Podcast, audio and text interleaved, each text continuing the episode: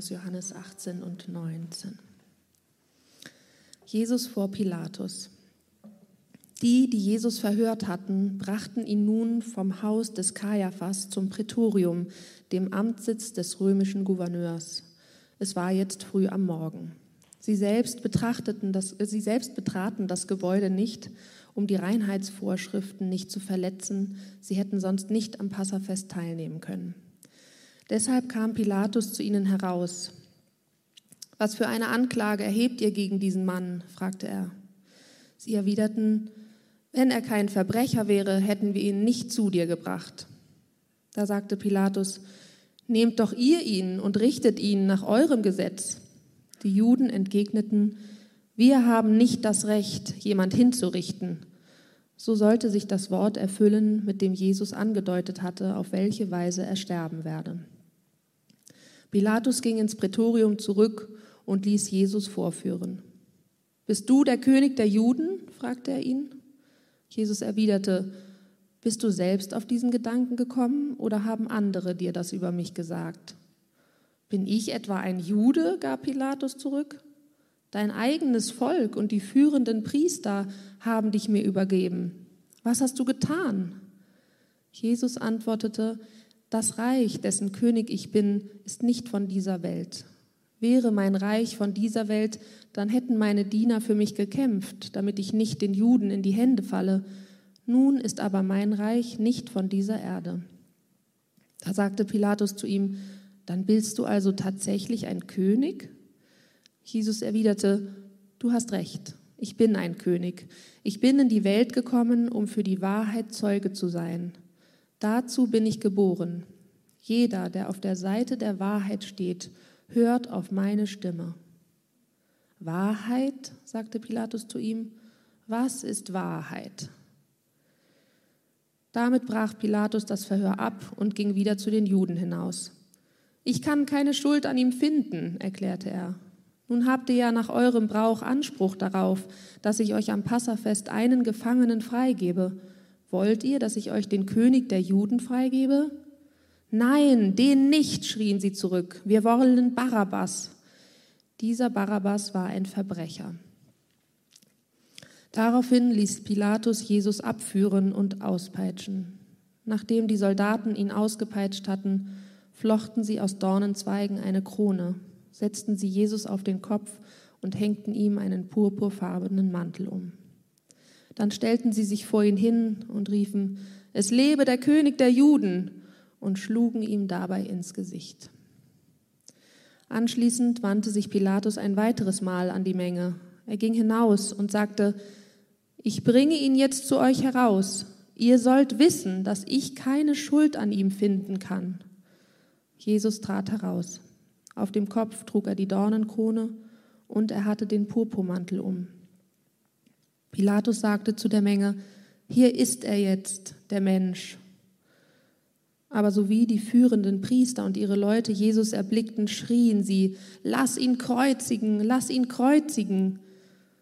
Nehmt ihn doch selbst und kreuzigt ihn, erwiderte Pilatus. Ich jedenfalls kann keine Schuld an ihm finden. Wir haben ein Gesetz, hielten ihm die Juden entgegen. Und nach diesem Gesetz muss er sterben, weil er behauptet hat, er sei Gottes Sohn. Als Pilatus das hörte, wurde ihm noch unheimlicher zumute. Er ging ins Prätorium zurück und fragte Jesus, woher bist du eigentlich? Aber Jesus gab ihm keine Antwort. Du weigerst dich, mit mir zu reden, sagte Pilatus. Weißt du nicht, dass es in meiner Macht steht, dich freizulassen, aber dass ich auch die Macht habe, dich kreuzigen zu lassen? Jesus erwiderte, Du hättest keine Macht über mich, wenn sie dir nicht von oben gegeben wäre.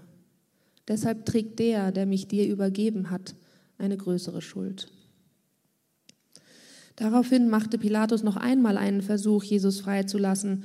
Doch die Juden schrien, wenn du den freilässt, bist du nicht mehr der Freund des Kaisers. Jeder, der sich selbst zum König macht, stellt sich gegen den Kaiser. Diese Worte verfehlten ihre Wirkung nicht. Pilatus ließ Jesus auf den Platz herausführen, den man das Steinpflaster nannte und der auf Hebräisch Gabata heißt. Dort nahm Pilatus auf dem Richterstuhl Platz. Es war der Rüsttag in der Passafestzeit und es war inzwischen etwa zwölf Uhr mittags. Pilatus sagte zu den Juden, Seht da, euer König. Doch sie schrien, Weg mit ihm, weg mit ihm, lass ihn kreuzigen. Euren König soll ich kreuzigen lassen? fragte Pilatus. Wir haben keinen König außer dem Kaiser, entgegneten die führenden Priester. Da gab Pilatus ihrer Forderung nach und befahl, Jesus zu kreuzigen. Jesus wurde abgeführt. Mein Name ist Steffen, ich bin einer der Pastoren hier im Hafen. Wer mich kennt, der weiß, dass ich lieber drei kurze Reportagen anschaue als einen langen Spielfilm. Ich habe keine Ahnung, warum das so ist, aber es ist so. Und ich habe in der Vorbereitung auf diese Predigt gemerkt, wie doof das ist, weil ich hätte jetzt gerne folgende Einleitung in diese Predigt gesagt. Es gibt Filme, die habe ich schon x-mal geguckt. Und obwohl ich weiß, wie sie ausgehen, heule ich jedes Mal wieder. Diese Filme gibt es bei mir aber nicht. Aber die Passionsgeschichte ist genau sowas. Selbst im 20. Jahr als Pastor. Und obwohl ich weiß, wie es ausgeht, ist der Weg dahin immer wieder sehr, sehr berührend.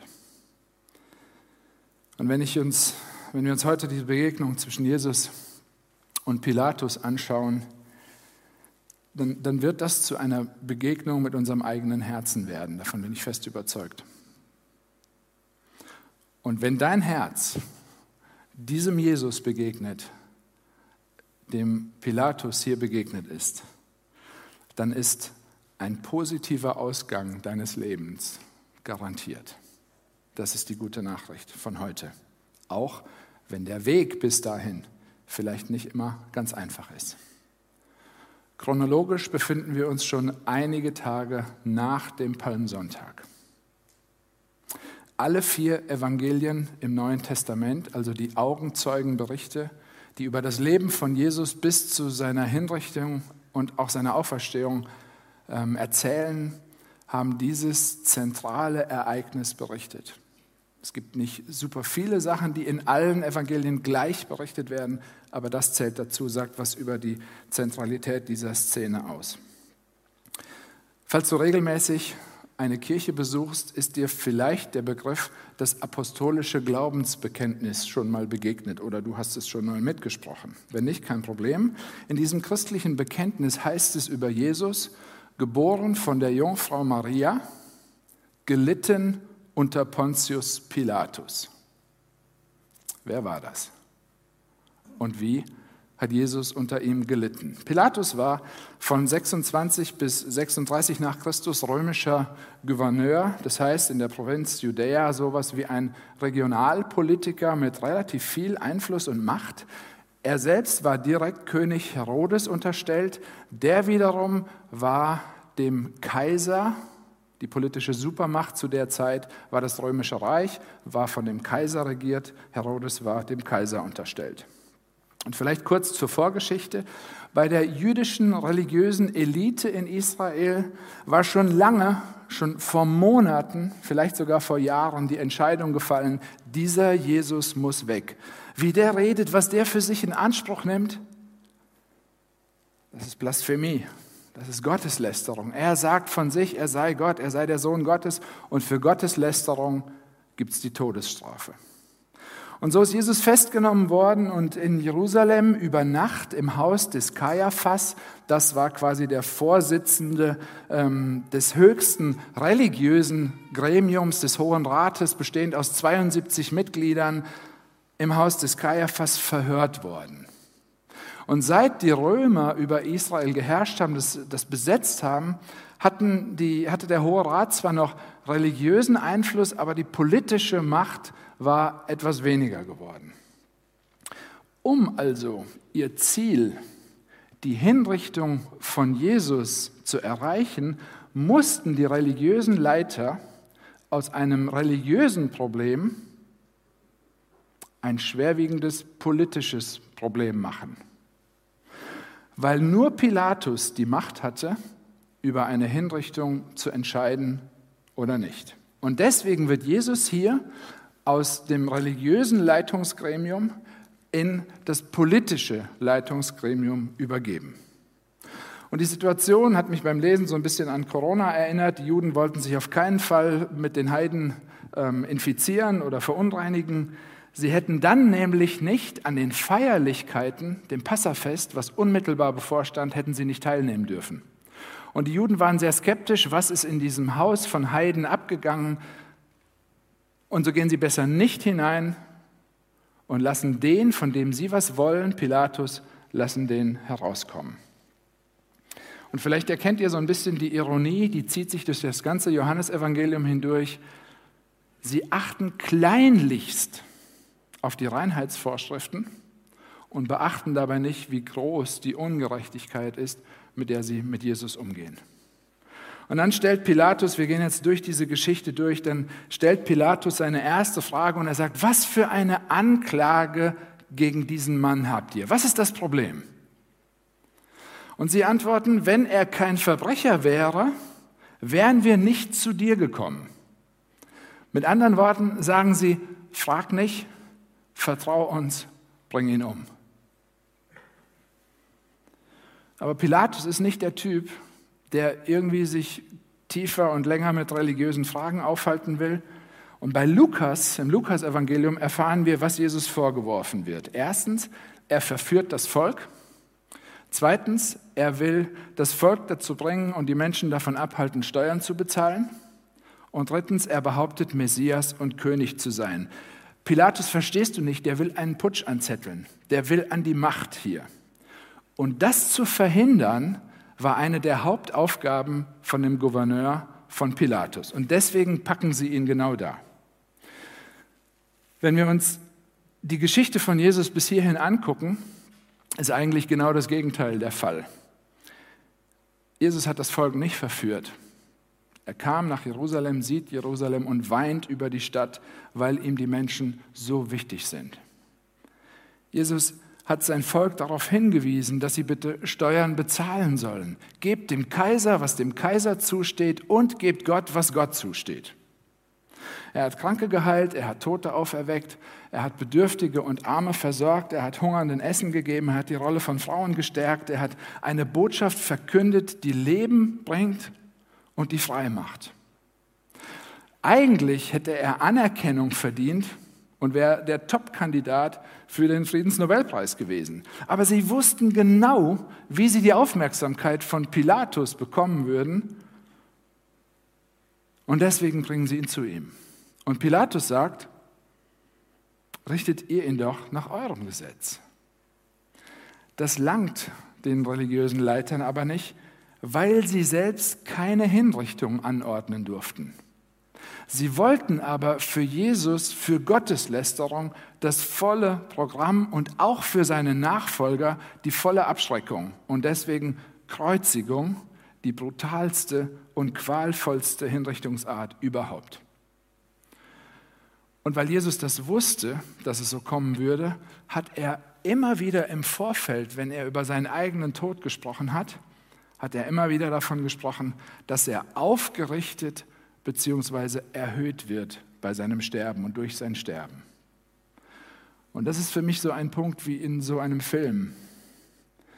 Obwohl ich weiß, dass am Ende diese Erniedrigung in große Ehre umgekehrt werden wird und irgendwann mal alle Menschen ihre Knie vor Jesus beugen werden, ändert das nichts an der Härte, an der Brutalität und an der Erniedrigung, die Jesus hier durchmachen muss. Ich möchte gern zu uns springen. Vielleicht fühlst du dich auch gerade total ungerecht behandelt, abgelehnt, verspottet. Vielleicht gehörst du nicht dazu aus irgendwelchen Gründen, nicht schlau genug, nicht sportlich genug.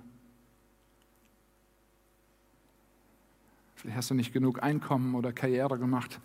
Und die Frage ist, wie geht es deinem Herzen damit? Vielleicht aber auch das Gegenteil. Vielleicht gehörst du zu denen, und dir wird es gerade bewusst, ich habe dazu beigetragen, dass andere sich erniedrigt gefühlt haben. Ich habe Schuld zugefügt. Vielleicht spürst du Schuld in deinem Herzen. Und jetzt springe ich wieder zurück. Das ist genau der Grund, warum Jesus seinen Weg gegangen und seinen Weg auch bis zum Ende gegangen ist. Um uns und unser Herz zu entlasten und uns zur Vergebung. Für die erste Gruppe hat er nämlich vollstes Verständnis, weil er es selbst erlebt hat. Und für die zweite Gruppe hat er vollste Vergebung, zumindest für alle die, die anders auf ihn reagieren, als es Pilatus getan hat. Wir kommen gleich dahin.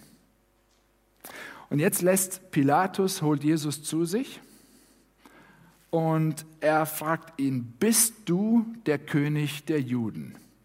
Und interessant, Jesus antwortet mal wieder mit einer Gegenfrage. Und er sagt, bist du selbst auf diesen Gedanken gekommen oder haben andere das über mich gesagt? Worauf Pilatus dann wieder antwortet, ich bin kein Jude, datiert deine eigenen Leute. Ich habe mit Religion nichts am Hut, die sind auf 180. Was hast du getan? Und Jesus antwortet mit dieser Gegenfrage, weil er sagen will, ja, ich bin König, aber mein Königreich, mein Königsein ist keine politische Gefahr für dich oder den Kaiser. König ja, aber mein Reich ist nicht von dieser Welt. Ich rede von einer anderen Art von Königsherrschaft. Und wisst ihr, wir wissen heute was, was Pilatus noch nicht wusste. Und Jesus wusste in dem Moment schon was, was Pilatus noch nicht wusste. Und Johannes, der Autor dieses Evangeliums, wusste über den Ausgang etwas, was Pilatus noch nicht wusste. Und so greift Jesus hier eine tiefe theologische Wahrheit auf. Eigentlich sagt er zu Pilatus, der wirklich wahre König ist Gott. Er hat alles gemacht, er hat alles geschaffen, er regiert über allem und über allen. Und das Problem, warum diese Welt nicht mehr so ist, wie sie ist, das Problem von Covid und von Krieg und von Klimaerwärmung und von Ungerechtigkeit und von Misshandlung und von Ablehnung und von Spott, das ist in dem Moment entstanden und aufgekommen, als wir Menschen angefangen haben, Gott nicht mehr als König und Herrscher anzuerkennen und anzubeten, sondern ihn von seinem Thron geschubst haben. Und daraus ist die Einstellung geworden, ich mache, was ich möchte, mir hat niemand was zu sagen, ich ganz alleine bin für mich verantwortlich, ich will nicht nur wissen, was richtig ist und was falsch ist, ich will es auch bestimmen. Das hat mit den ersten Menschen angefangen und gehört seitdem zur DNA von uns Menschen. Und das ist nichts anderes, diese Einstellung ist nichts anderes, als für sich in Anspruch zu nehmen, Gott sein zu wollen. Und wenn wir das an uns ranlassen, dann geht das ganz schön zu Herzen. Und jetzt kommt Jesus, der König der Juden, der Sohn Gottes, der Messias, und sagt, ich befreie euch, dich, aus dieser Sklaverei, die ihr zwar Freiheit nennt, die euch aber eigentlich gefangen hält und versklavt. Also ja, ich bin König, dazu in der, in der Lage, aber nein, nicht so wie du denkst. Unsere Welt hat nicht nur ein politisches Problem gerade und nicht nur ein soziologisches oder ökologisches Problem. Das wirkliche Problem unserer Welt ist ein geistliches Problem. Wir Menschen wollen gerne Gott sein, aber das funktioniert nicht und deshalb ist Gott in Jesus Mensch geworden. Nochmal eine Rückfrage von Pilatus, vielleicht auch von dir an Jesus. Du bist also wirklich ein König? Und dann sagt Jesus, du hast recht, ich bin ein König. Ich bin der Bestimmer, ich bin Zeuge für die Wahrheit. Jeder, der auf der Seite der Wahrheit steht, hört auf meine Stimme. Mein Reich ist auf Wahrheit statt auf Lügen aufgebaut, auf Liebe statt auf Gewalt. Und das ist für Pilatus eine komplett unbekannte Kategorie und er hat jetzt genug und fragt einfach nur Wahrheit, was ist Wahrheit? Das ist interessant, ein politischer Herrscher vor 2000 Jahren stellt exakt die gleiche Frage, die wir in unserer Kultur heute stellen. Was ist Wahrheit? Und unser Zeitgeist antwortet auf diese Frage, was ist Wahrheit? Ja, das kann man nicht so ganz genau sagen. Es gibt nicht die Wahrheit. Wenn dir Leute begegnen, die sagen, ich habe die Wahrheit, dann sei bitte skeptisch und vorsichtig. Und Freiheit heute bedeutet, dass wir unterschiedliche Arten von Wahrheit nebeneinander stehen lassen. Verschiedene Ansichten werden auf Kosten der Wahrheit gleichgültig oder vielleicht auch gleichgültig. Die Wahrheitsfrage, und das hat sich zu keiner Zeit verändert, ist kein intellektuelles oder philosophisches Gedankenexperiment, sondern eine ganz praktische Angelegenheit. Durch Fragen alleine werden wir die Antwort nicht erkennen auf die Frage, was ist Wahrheit, aber durch Vertrauen. Und deswegen sagt Jesus auch nicht, denkt gemeinsam über die Wahrheit nach und findet irgendwie eine Antwort, sondern Jesus sagt, folgt mir nach, ich bin die Wahrheit. Wenn ihr in meinem Wort bleibt, seid ihr meine Jünger, sagt Jesus, und ihr werdet die Wahrheit erkennen und die Wahrheit wird euch frei machen. Nicht die Freiheit, die ihr euch sucht, wird euch über die Wahrheit informieren, sondern umgekehrt. Das heißt, der Unterschied zwischen Reich Gottes mit Jesus als König und jedem anderen politischen Reich ist, dass das Reich Gottes mit Jesus als König von Wahrheit geleitet ist, vom Willen Gottes.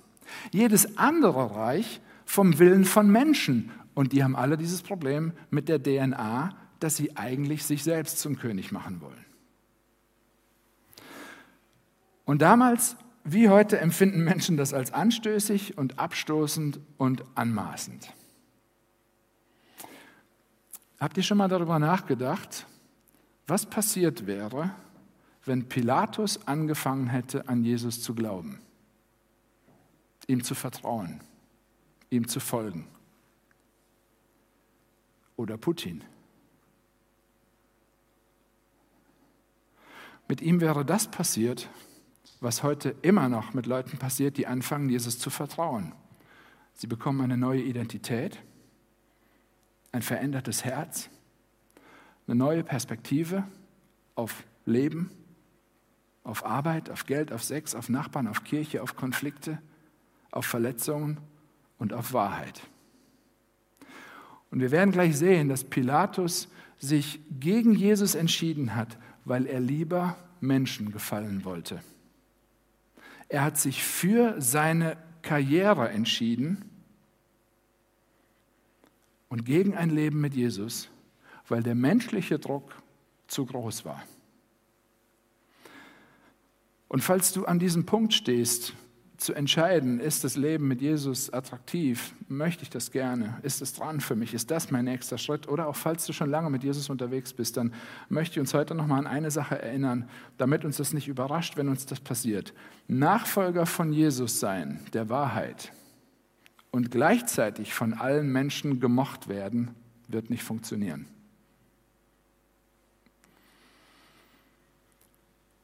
Die Begegnung mit unserem Herzen, ist eine Begegnung mit der Frage, wem oder was will ich folgen? Und obwohl die Wahrheitsfrage für Pilatus offen bleibt, ist die Schuldfrage für ihn klar. Und so spricht hier ein Heide, ein Ungläubiger, eine geistliche Wahrheit aus, die er weder glaubt noch richtig versteht. Er sagt, ich kann keine Schuld an ihm finden. Richtig. Dieser Mann ist unschuldig. Richtig. Aber ich habe eine Idee. Es gibt doch die Tradition, dass ich am Passafest einen Gefangenen begnadigen darf. Ich nominiere dafür Jesus. Und dieselbe Menschenmenge, die noch vor einer Woche am Palmsonntag Hosianna geschrien hat, gelobt sei der, der kommt im Namen des Herrn, die rufen jetzt, wir wollen lieber Barabbas, kreuzige Jesus. Über Barabbas wissen wir nicht sehr viel, außer dass er ein echter Terrorist war und genau das verkörpert und praktiziert, was die Juden Jesus, dem unschuldigen Sohn Gottes, anhängen wollen. Barabbas bedeutet Sohn des Vaters. Bar, der Sohn, aber der Vater, Barabbas, Sohn des Vaters. Und Pilatus unternimmt, unternimmt noch einen Versuch, um aus dieser Nummer rauszukommen. Er lässt Jesus abführen und auspeitschen mit Lederriemen, in die Metall- und Knochenstücke eingearbeitet waren und die Jesus so zugerichtet haben, dass er später nicht mehr in der Lage war, sein Holzkreuz, den Querbalken, selbst zu seiner Hinrichtung zu tragen. Und Soldaten setzen ihm eine Dornenkrone auf und hängen ihm einen Königsmantel um, um ihn nicht nur körperlich, sondern auch psychisch und emotional zu brechen. Gelitten unter Pontius Pilatus. Sie verhöhnen ihn als König der Juden und schlagen ihm mit einem Stock ins Gesicht, dem sie ihm vorher als Zepter in die Hand gegeben haben. Sie verhöhnen den als König, der wirklich der König ist. Sie verurteilen den, der Richter ist und vor dem sie sich einmal verantworten müssen. So gehen sie mit der Wahrheit um und sie verlachen den, der still geworden ist und nichts mehr sagt und dadurch sehr laut spricht. Sie wissen nicht, dass sie das Wort des Lebens in Person vor sich haben. Und nochmal kommt Pilatus zu dem Schluss, schaut ihn euch doch an, wie er aussieht hier jetzt. Ich kann keine Schuld an ihm finden. Und sie schreien, kreuzige ihn. Und er sagt, er ist unschuldig. Und sie schreien, kreuzige ihn. Und er sagt, aber es ist doch, und sie schreien, kreuzige ihn. Und Pilatus geht zu Jesus und sagt, Jesus, woher bist du eigentlich? Und Jesus schweigt.